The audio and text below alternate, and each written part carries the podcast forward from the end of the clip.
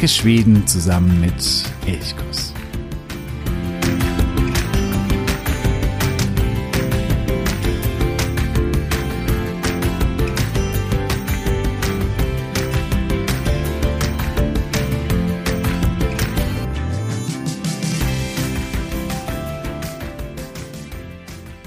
Am Sonntagmorgen um 9 Uhr erscheint immer eine neue Folge des Elchkurs Podcasts.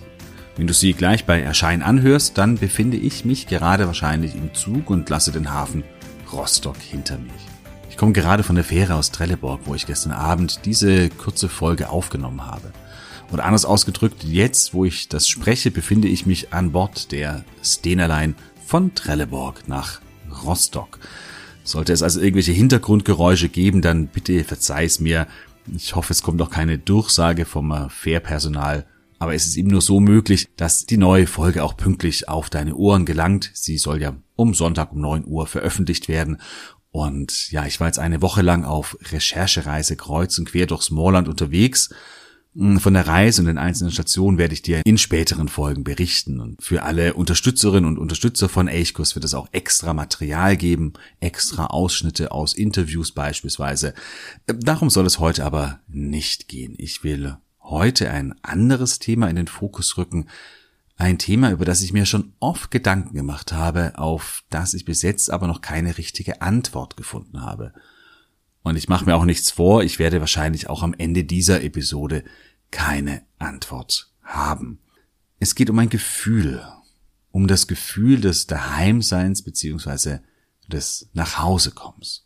Ja, darüber will ich heute ein bisschen sprechen, hier an Bord der Fähre. Mein Name ist Jo von Elchkus und ich freue mich sehr, dass du heute dabei bist. Das Gefühl, von dem ich spreche, keimte zum ersten Mal auf der Reise, also auf dieser Reise auf, als ich früh morgens um 6 Uhr am Bahnhof in Trelleborg stand, an diesem kleinen Café im Eck und mir, wie immer wenn ich hier ankomme, einen Kaffee geholt und ein kleines Schwätze mit der Frau hinter dem Tresen gehalten habe es kam dann mit aller Wucht, also dieses Gefühl kam mit aller Wucht, als ich auf einer kleinen Landstraße, die äh, mitten über den See Osnen bzw. dessen Inseln führt, anhielt und den leichten Wellen beim an Land schwappen zuhörte. Obwohl es bei nur fünf Grad wahrlich nicht sonderlich angenehm draußen war. Anfang April und es ist wirklich noch richtig kalt gerade, ein bisschen ungemütlich kalt auch, gerade in Smallland. Oder als ich mit dem Mountainbike durch den Nationalpark Ostern radelte, immer am Ufer entlang Stein im Wasser, moosbewachsene Steine im Wald, alte Steinmauern, bei sieben Grad und Dauernieselregen. Oder als ich in der Mitte der Woche im alten Handwerkerdorf Korö war und dort ein äh, Dorgens Lunch aß, im äh, dortigen Restaurant, mit Blick auf den Ronnebüon und das alte Mühlrad, das vor einem Jahrhundert die Säge angetrieben hat. Es muss nicht die Sonne scheinen. Es müssen keine 25 Grad sein. Ich die Beine in den See baumeln lassen können und ein Eis essen. Es müssen keine super gemütlichen Sommercafés sein, in denen man sich immer eine Kanälbühle zu viel in sich hineinstopft. Klar, das ist auch alles nicht schlecht, gar keine Frage. Es ist sogar wunder wunderschön. Aber für das Gefühl, von dem ich spreche, braucht's das nicht.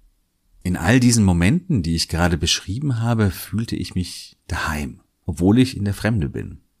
Und das finde ich sehr, sehr faszinierend. Und ich weiß aus vielen Gesprächen, dass ich ganz sicher nicht der Einzige bin, dem es so geht. Also was ist es an Schweden? Oder vielleicht kann man das auch auf den ganzen Norden an sich ausdehnen, dass ich mich so daheim fühle, dass viele sich hier daheim fühle, obwohl sie nicht daheim sind. Dass ich dieses Gefühl habe, nicht nur Gast zu sein, obwohl ich ja oftmals eben Gast bin. Eigentlich doch seltsam, oder? Sicher, ich spreche die Sprache recht gut und kann mich problemlos über alle möglichen Themen unterhalten. Dennoch bleibt Schwedisch eine Fremdsprache für mich, in der ich mich nie ganz so heimisch fühle wie im Deutschen. Deutsch ist eben meine Muttersprache und Schwedisch wird nie eine Muttersprache für mich werden. Es wird immer eine Fremdsprache bleiben.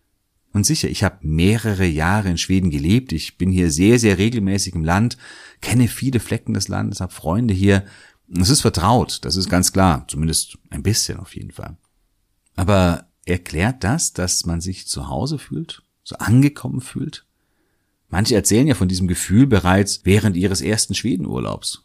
Da kann man schlecht argumentieren, dass dieses Gefühl halt entsteht, wenn man öfters in einem Land ist. Was ist es also, dass man sich hier so schnell daheim oder angekommen fühlt? Ich versuche mich mal in einer Antwort, aber es sind, es sind nur Versuche, das sage ich jetzt auch schon dazu.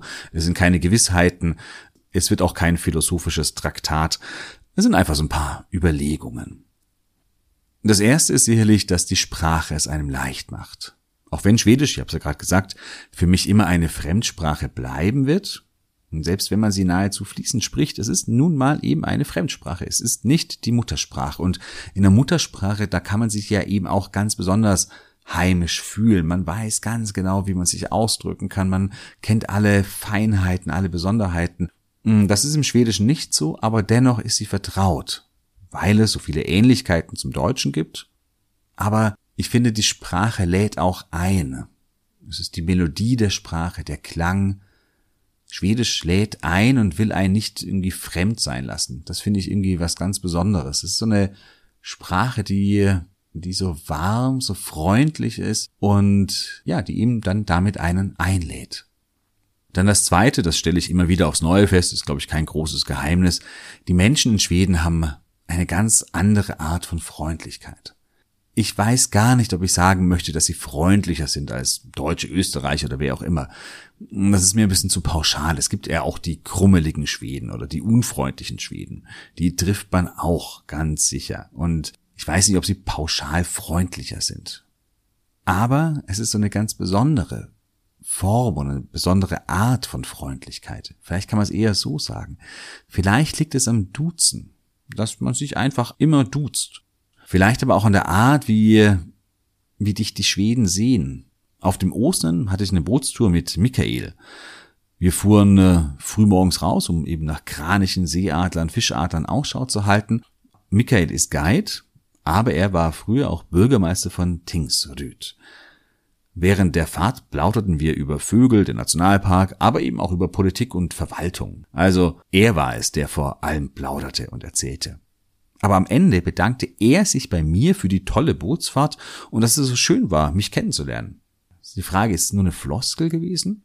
Eine reine Höflichkeitsfloskel? Vielleicht, kann man nie wissen. Aber es wirkt nicht wie eine Floskel, sondern so, als wäre es eben sehr, sehr ernst gemeint. Man ist eben nicht nur Gast oder Kunde oder wie auch immer, sondern jemand, mit dem man sich ganz ernsthaft unterhält, der ernst genommen wird und dann fühlt man sich eben auch ganz, ganz schnell heimisch. Und dann ist da drittens natürlich auch die Natur.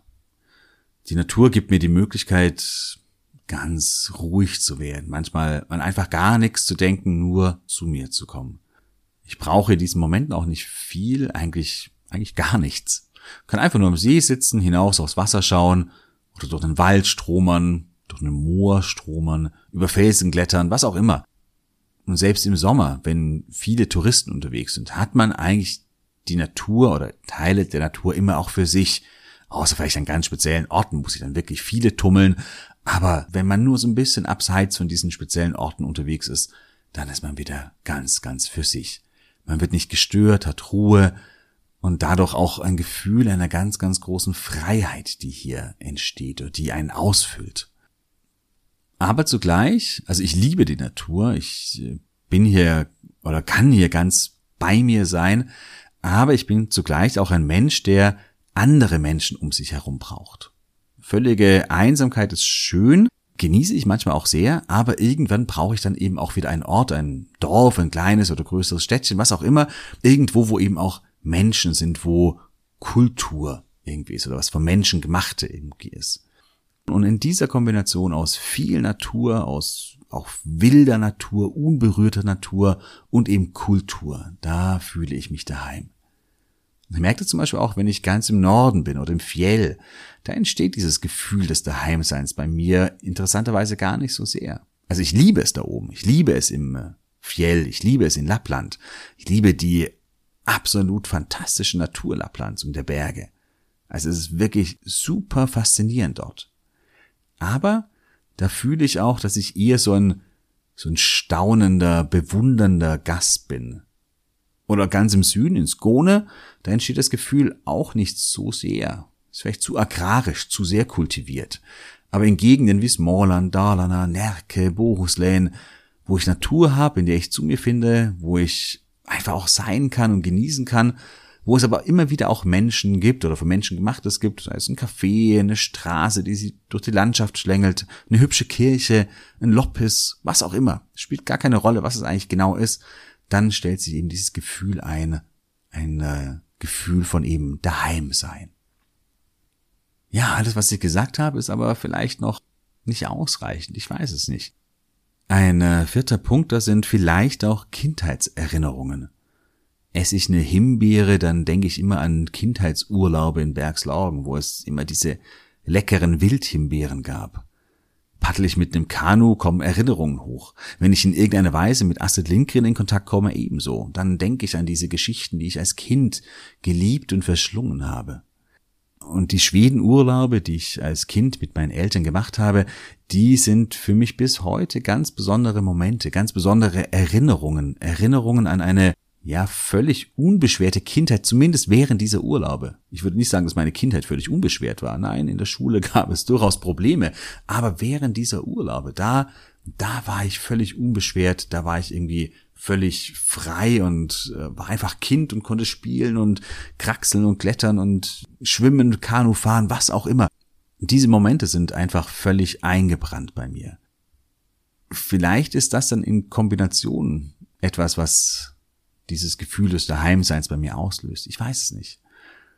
Ja, damit bin ich auch am Ende dieser Folge. Es war nichts Informatives, sondern es war nur so philosophisches oder pseudophilosophisches. Ich bin jetzt auch kein ganz großer Philosoph und ja, ich bin auch irgendwie nicht so richtig klüger. Die Sprache, die, die Menschen, die Freundlichkeit der Menschen, die Verbindung von wilder, schöner, einsamer Natur und Kultur, das alles führt dazu, dass ich mich in Schweden so immer sehr, sehr schnell daheim fühle. Und gewürzt wird das eben vielleicht mit diesen Erinnerungen an eine ziemlich glückliche Zeit als Kind in Schweden.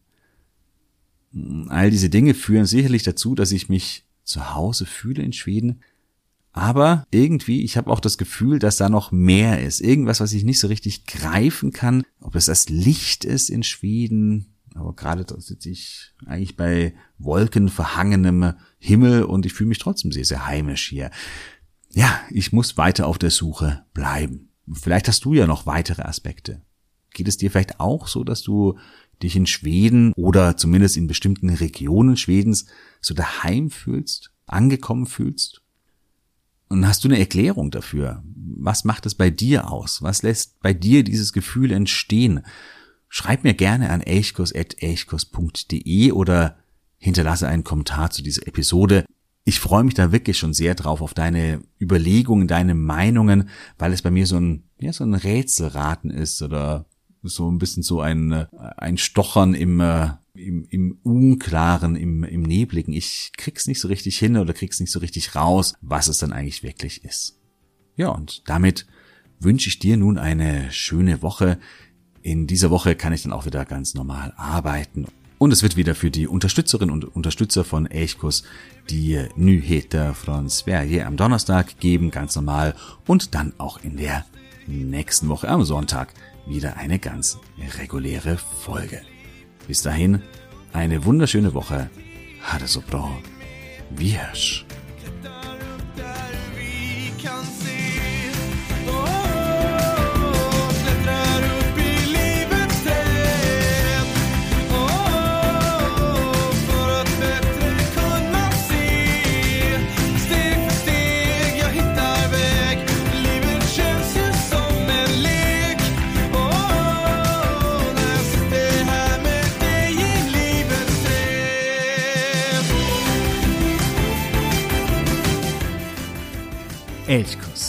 der Podcast für Schweden.